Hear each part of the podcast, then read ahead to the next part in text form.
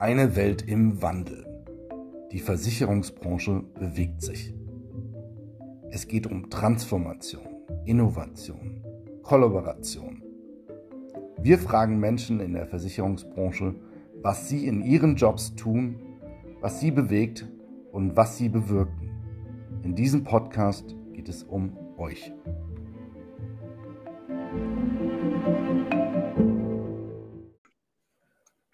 Herzlich willkommen bei die Versicherungswelt im Wandel. Heute ist Martin Mooshammer von Roland Rechtsschutz Österreich bei mir zu Gast. Martin ist Hauptbevollmächtigter Österreich von Roland Rechtsschutz. Und äh, lieber Martin, gib mir und den Hörern doch bitte in 30 Sekunden mal einen kurzen ersten Einblick in deinen Job. Ja, vorweg mal, hallo, Martin Mooshammer hier. Was ist mein Job? Also ich bin Leiter der Niederlassung von Roland Rechtsschutz in Österreich, trage quasi die Ergebnisverantwortung habe den Auftrag für ein profitables Wachstum zu sorgen, die Präsenz äh, und die Bekanntheit in Österreich zu steigern, ja, und auch für die Aus- und Weiterbildung von rund 30 Mitarbeitenden zu sorgen. Und last but not least, natürlich die Schnittstellenfunktion zum Stammsitz in Köln auszuüben. Mhm. Martin, wir haben ja in diesem Podcast-Format bereits äh, zuvor etwas über Roland Rechtsschutz erfahren. Von dir würde ich ganz gerne mal wissen, was ist denn in Österreich anders als in Deutschland? Ja, also da gibt es definitiv Unterschiede.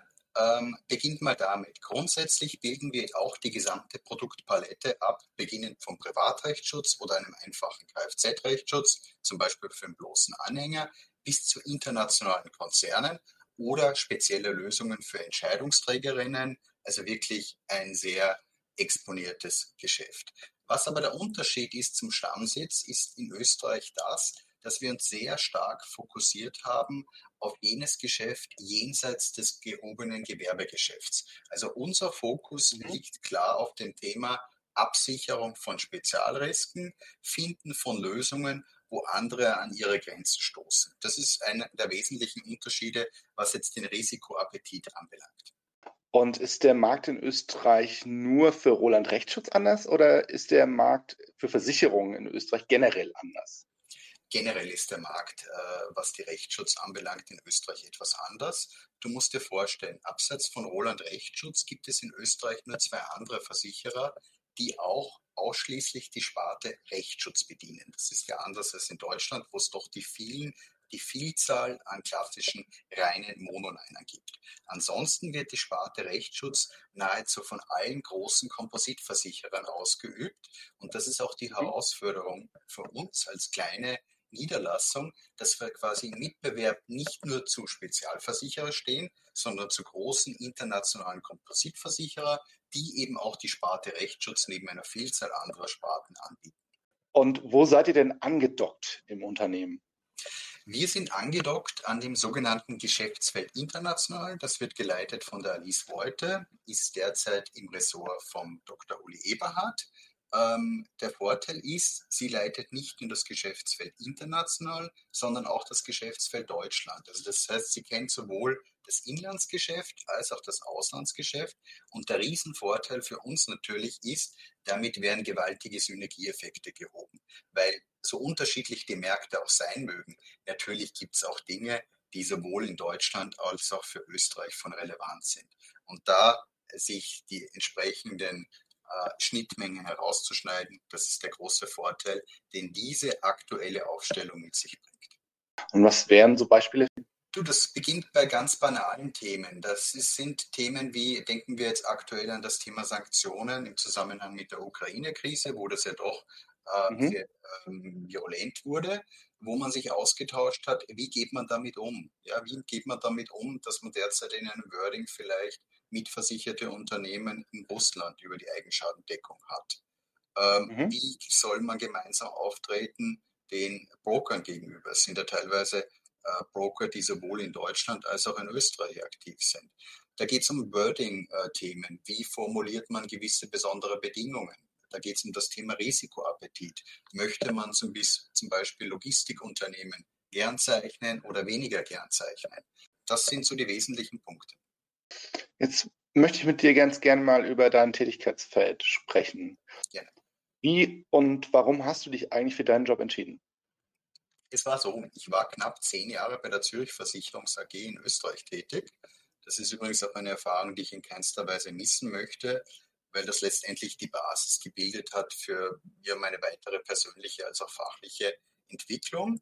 Ähm, war allerdings dann so, dass ich sehr stark in der fachlichen Schiene, also im Bereich Underwriting, verhaftet war. Und ich habe mhm. nach einer neuen Herausforderung gesucht, wo es mehr um das Thema Gestalten auf einer etwas breiteren Ebene, also abseits der klassischen Versicherungstechnik ging.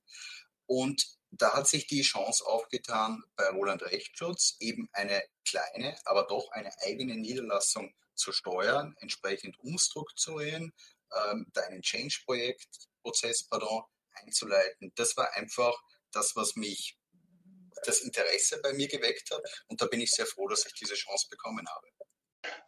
Wenn du über deine Themen nachdenkst, was du machst, äh, wie sieht denn eine normale Woche bei dir aus oder eine typische Woche? Wie sieht die aus? Mhm. Also wie du dir vorstellen kannst, die typische Woche gibt es natürlich nicht, weil mhm. das gibt die, der Job so nicht her. Aber wenn wir das jetzt in einer Form einer Torte schneiden würden, würde ich wie mhm. starten. Also es sind doch 30 Prozent operative Themen. Ich bin nämlich Leiter, nicht nur Leiter der Niederlassung, sondern auch Leiter des Vertriebs. Äh, da gibt es auch das eine oder andere zu tun. Bin auch stark bei der Zeichnung von Großrisken involviert. Mhm. Weitere 30 Prozent würde ich mit dem Schlagwort Controlling überschreiben. Da geht es auch um das Thema Schnittstellenfunktion, wie erst angesprochen, zum Stammsitz, also das ganze Konzernreporting. 20 äh, Prozent würde ich dem Thema Führung beimessen. Das ist meinem Geschmack nach ohnehin etwas zu wenig, aber es gelingt halt mhm. oft nicht, den Spagat zu finden. Ja, und die restlichen 20 Prozent, das würde ich dem Thema Strategie verschreiben. Also jetzt ähm, Erstellung entsprechender Dokumente, Visionen, die Umsetzung der Konzernstrategie etc. Mhm. Und was sind aus deiner Sicht die wichtigsten Kompetenzen, die man für deinen Job braucht? Also wenn man beim Fachlichen beginnt, ist es sicherlich so, dass man, und da hilft mir sicher mein Abschluss äh, in Jura, äh, dass man ein Grundwissen im Bereich Rechtswissenschaften hat, dass man mhm. ein Grundwissen hat ich sag mal, betriebswirtschaftliches Know-how ähm, und natürlich auch eine Spartenkunde, was jetzt die Sparte Rechtsschutz anbelangt. Aber aus meiner Sicht viel wichtiger sind, ich nenne es jetzt die sogenannten Soft Skills. Ja? Mhm. Also musst dir vorstellen, wir haben eben nur 30 Mitarbeitende und da ist es eben so, von dem einen oder von der einen hängt einfach mehr ab, als wenn ich jetzt ein Unternehmen mit 500 Personen habe. Und von dem her ist ähm, ich sage das Thema Einfühlungsvermögen, ähm, das Mitnehmen, äh, Wecken von Motivation bei Mitarbeitenden ein ganz mhm. wichtiger mhm. Punkt. Natürlich ist es auch wichtig, selbst einen hohen Leistungsanspruch an sich zu haben und auch selbstkritisch zu sein. Ja, natürlich das Durchhaltevermögen äh, und die Bereitschaft, hart zu arbeiten, ist auch nicht unbedingt schädlich. Wie hältst du denn deine Skills aktuell?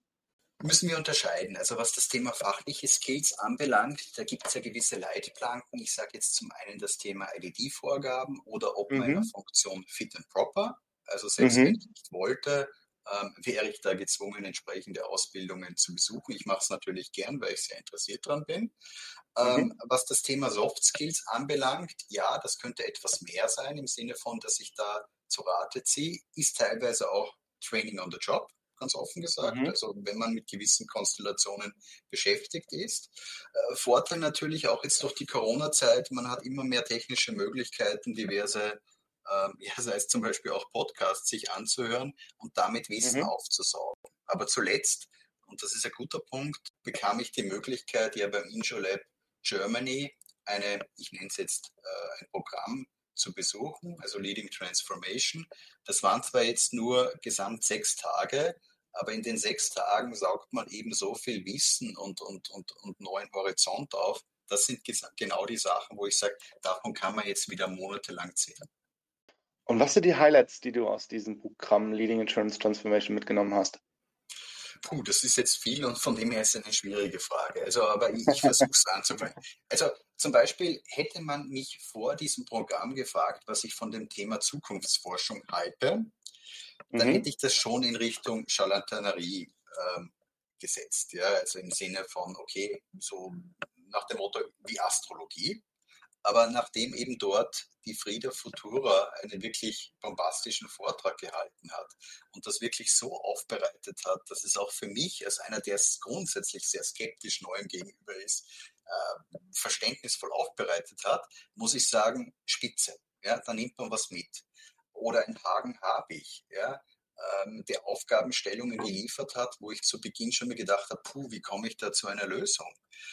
Ähm, oder ein, ein, Professor Brinkmann, der ganz andere Ansätze hat, als das man vielleicht in einer klassischen Methodenlehre bringen würde. Es ist einfach dieser Mix an unterschiedlichen Vortragenden, die in gewisser Weise unorthodox sind, weil man sie nicht zu klassischen Uniprofessoren und Uniprofessoren vorstellt, aber genau damit einfach diese Würze in das Thema reinbringen. Wie kamst du denn zu der Entscheidung, dich anzumelden für die InsurLab Academy? Äh, tollerweise ist der Roland Rechtsschutz Teil von der InsurLab Germany, also Mitglied, wenn man das so bezeichnen darf. Ähm, mhm. Und äh, von dem her wären wir da schon recht gut mit Informationen versorgt. Und dann muss ich sagen, tolle Leistung von unserer HR-Abteilung, hat man mich gefragt, ob ich denn nicht Interesse hätte, an so einer Veranstaltung teilzunehmen. Und kurz vor Anmeldeschluss, ich war gerade auf Skiurlaub, äh, gab es eine Abstimmung mit der zuständigen Dame eben aus HR, wo wir das ganz schnell aufgegleist haben. Und von dem hatte ich die Gunst der Stunde, eben jetzt auch noch im ersten Halbjahr daran teilzunehmen. Also eine Möglichkeit des Unternehmens, die ich dann auch aufgegriffen habe. Mhm. Jetzt hast du ganz viel inhaltlich erzählt. Wie war denn das Networking mit anderen Teilnehmenden? Kam man gut in Kontakt? Und ähm, danach die Frage direkt, wem würdest du denn die Teilnahme an dem Programm empfehlen? Mhm. Also für mich doppelt spannend die Teilnahme. Jetzt war ich der einzige Teilnehmer aus Österreich und das ist das InsurLab Germany. Aber da muss ich ganz offen sagen, davon abgesehen, dass es meines Wissens nach keine vergleichbare Einrichtung in Österreich gibt. Das ist also absolut auch geeignet für interessierte Österreicherinnen und Österreicher. Und das ist ja das Spannende, auch in Kontakt zu kommen, noch mehr mit dem deutschen Markt weil da waren jetzt nicht nur reine Rechtsschutzversicherer vertreten oder besser gesagt gar kein anderer Rechtsschutzversicherer, sondern auch klassische Kompositversicherer ganz unterschiedlicher Natur, welche mit einem ganz großen AU-Vertrieb oder Konzerngesellschaften und dadurch, dass das Ganze in Präsenz war, was ich sehr gutiere, äh, wiewohl ich äh, die, die technischen Neuerungen, die auch WebEx-Meetings dergleichen ermöglichen, schätze, das hat es einfach in geballter Form ermöglicht, da in Interaktion mit den Kolleginnen und Kollegen zu treten. Und jetzt, um auf die Frage zurückzukommen, wen empfehle ich? Ich formuliere es mal so, jeder und jede, die bereit ist, neben ihrem Job Zeit zu investieren und bereit ist, sich in etwas Neues, durchaus Unorthodoxes einzulassen. Und unorthodox meine ich, das ist nicht der klassische Unikurs, ähm, das ist halt ähm, von Vortragenden durchaus etwas neu aufgesetztes, was ganz neue Eindrücke einem gibt und nicht das klassische Skriptum widerspiegelt, das man von einer Uni kennt. Jetzt höre ich natürlich von Führungskräften immer, dass die Zeit knapp ist und dass man kaum Zeit für Weiterbildung findet. Wie hast du es denn geschafft, dir die Zeit zu ermöglichen? Ein ganz gutes Thema. Ähm, ich stehe auch vor, oft vor, dem, äh, vor der Diskrepanz, dass ich sage, kann ich mir da die Zeit nehmen oder nicht. Aber letztendlich muss man sich eins denken. Ähm, hier geht es um eine Ausbildung, die für einen als Person selbst gedacht ist. Ja, natürlich profitiert auch das jeweilige Unternehmen, der Arbeitgeber davon, wenn sich Mitarbeitende mhm. weiterbilden. Aber es ist ja etwas, was ich persönlich bekomme. Und da muss ich, glaube ich, bereit sein, wenn ich etwas persönlich bekomme, unter Anführungszeichen in den sauren Apfel zu beißen und vielleicht das eine oder andere, was liegen bleibt, dann am Abend oder die nächsten Tage oder am Wochenende nachzuarbeiten. Und wir reden wohlgemerkt von sechs Tagen. Also äh, ich denke, sechs Tage, die lassen sich wohl kompensieren. Jetzt hattest du davor noch zwei Begriffe genannt, IDD und Fit and Proper.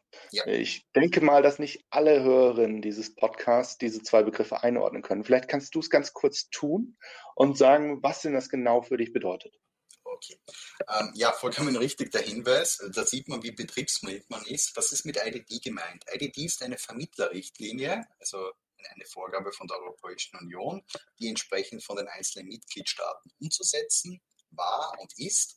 Um was geht es da? Da geht es letztendlich um das Thema ähm, Aufstellen der Vertriebsprozesse dahingehend, dass die Interessen, das, ähm, die Interessen der Kundinnen und Kunden entsprechend gewahrt werden und der Vertrieb in einer dermaßen Form abläuft, dass man auch davon ausgehen kann, die Interessen des Endkunden, die sind entsprechend gewahrt. Also da geht es um das Thema Aus- und Weiterbildung, da geht es um das Thema Vergütung, Produktentwicklungsprozess etc. Also ich sage einmal eine Hygiene, was das ganze Vertriebsthema anbelangt. Das ist mhm. IDD.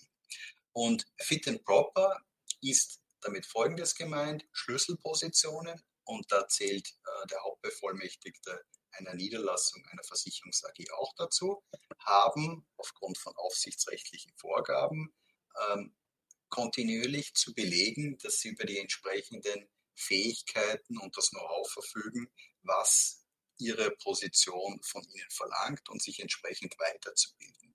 Und demzufolge ähm, ist es mein Auftrag, gewisse Anzahl an Stunden pro Jahr zu absolvieren, wo ich mich fachlicher Natur, sei es jetzt rechtlich, betriebswirtschaftlich, wie auch immer weiterbilde. Jetzt würde ich ganz gerne mal von dir erfahren, was dir in deinem Job am meisten Freude oder Erfüllung bereitet. Gerne. Also was mir wirklich am meisten Freude bereitet, ist, ich habe das Glück, dass ich sehr viele dienstjunge Mitarbeitende bei mir im Team habe. Und da macht es mir am meisten Spaß, denen einerseits fachlich etwas beibringen zu können. Also ich nehme wirklich da pro Woche äh, im Regelfall eineinhalb Stunden Zeit, wo ich ihnen persönlich versuche, das Wissen, das ich habe, weiterzubringen und einfach das Interesse in ihnen zu wecken für die Versicherungsbranche. Wir stehen ja mhm. vor dem Dilemma eines Fachkräftemangels und wir sind da mitten im Bewerberinnenmarkt. Und es ist leider so, dass Versicherung für viele nicht sexy ist. Ja, da ist die Bankbranche, die Immobilienbranche, was auch immer viel spannender. Und das ist etwas, was ich nicht akzeptieren will, weil ich der Meinung bin, die Versicherung ist nicht minder interessanter und einfach dieses, dieses Rauskitzeln, das Interesse an dieser Branche, dieses Geilfinden, das ist das, was mir am meisten Spaß macht. Jetzt hat sich ja in den letzten Jahren viel verändert in der Versicherungsbranche. Wie hat sich denn dein Job in den, sagen wir, letzten fünf Jahren verändert? Es ist eindeutig schnelllebiger geworden. Man kann ähm, gewisse Sachen noch schwerer vorhersehen, als das in der Vergangenheit der Fall war. Das Thema Bewerberinnenmarkt haben wir schon gesehen und natürlich die Herausforderung, die wir haben, da wissen wir auch nicht, wo die Reise hingeht, ist, wir stehen ja nicht nur in Konkurrenzkampf mit dem klassischen Versicherer, also mit einer anderen Gesellschaft, sondern mit den, wie man so schon neudeutsch sagt, Fintechs, Insurtechs.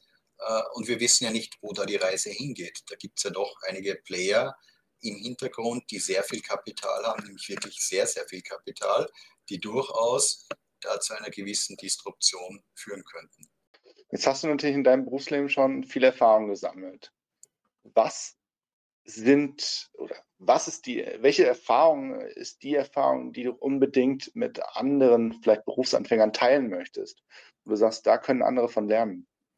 Also zum einen mal die Empfehlung, schaut euch mal die Versicherungsbranche an, schnuppert mal rein. Es ist einfach eine verdammt geile Branche, eine total interessante Branche, wo es auch immer mehr Rollenbilder gibt. Ich denke da einfach an das ganze Thema Governance, Risikomanagement, hochspannend. Und was ich auch mitgeben möchte, ist, man muss äh, auch dann und wann Ecken und Kanten zeigen. Ich glaube, es ist nicht richtig, äh, dem Mainstream immer zu folgen, wie das so schön ist, die Schafe in der Herde, sondern mhm. auch seinen eigenen Weg zu gehen.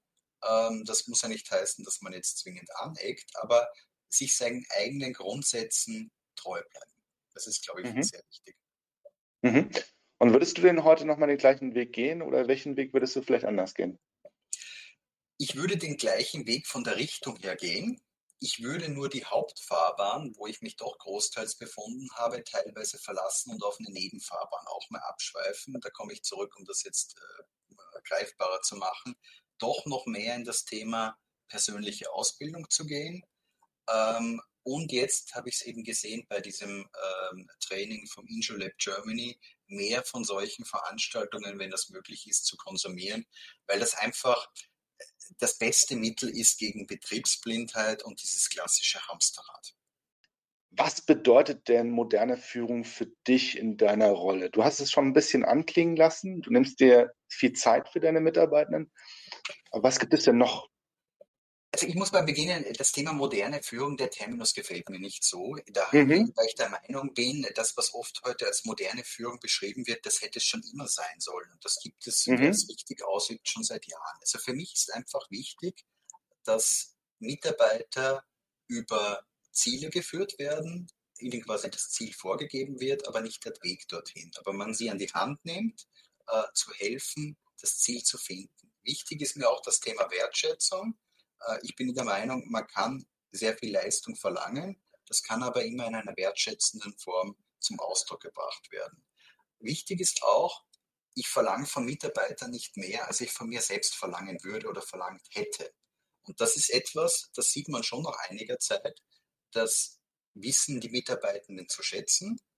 Wichtig auch, das offene Ohr zu haben, die offene Tür zu haben und auch, glaube ich, ganz wichtig, auch nicht davor zurückzuschrecken, etwas einzugestehen, dass man etwas vielleicht nicht weiß oder dass man einen Fehler gemacht hat. Das Schlimmste, was, glaube ich, passieren kann, ist, ähm, sich äh, zu verbiegen, und nach außen den Eindruck zu erwecken, ja, man, man sei unangreifbar und man legt an sich selbst andere Maßstäbe als an die Mitarbeiter. Martin, das war ein sehr, sehr spannendes Gespräch mit dir. Wenn unsere Zuhörerinnen und Zuhörer mit dir in Kontakt bleiben möchten oder beziehungsweise wenn unsere Zuhörerinnen und Zuhörer mit dir Kontakt aufnehmen möchten, wie könnten sie das denn am besten tun? Ja, zum einen würde ich mich freuen, wenn man mit mir Kontakt aufnimmt. Äh, ich glaube, die Kontaktaufnahme ist relativ einfach. Man muss nur auf die Homepage von Roland rechtsschutz.at gehen. Äh, da ist äh, mein Foto hinterlegt und auch meine Kontaktdaten.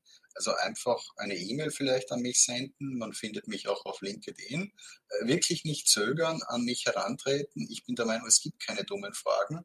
Es gibt nur dumme Antworten. Und wie ich erst beschrieben habe, ich nehme mir gern die Zeit für ein persönliches Gespräch und wenn es mir durch das gelingt, wieder eine Person für die Versicherungsbranche zu begeistern, ja, dann wäre das schon wieder ein Erfolg für einen. Ja, und vielleicht hat ja auch jemand Fragen zu dem Programm der Intralab Academy. Auch dann würde ich mich natürlich freuen, wenn der ein oder andere aus Österreich äh, den Weg nach Deutschland findet, vielleicht mal beim Intralab Germany eben auch vorbeischaut. Und äh, wir werden als Intralab sicherlich auch mal nach Österreich kommen. Insofern äh, bleibt es spannend, äh, diese Verbindung noch weiter zu stärken. Ja, also ich finde das ganz spannend. Jetzt war ich der erste Österreicher, der dabei sein dürfte. Bin ich auch ganz stolz. Ich werde nicht der Letzte bleiben, definitiv nicht. Aber wie ich erst gesagt habe, sowas gibt es noch nicht in Österreich. Das ist sehr schade. Ich glaube auch nicht, dass es in absehbarer Zeit auf dem kleinen Markt Vergleichbares geben wird.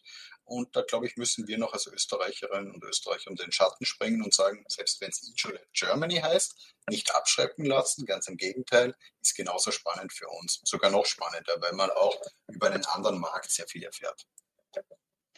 Das war noch ein schönes Schlussstatement, lieber Martin. Vielen Dank an dich, dass du heute dabei warst. Du warst übrigens auch der erste Österreicher in meinem Podcast.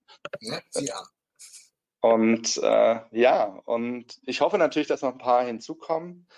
Und allen anderen, allen Zuhörern wünsche ich äh, alles Gute. Bis zum nächsten Mal bei die Versicherungswelt im Wandel. Servus von meiner Seite.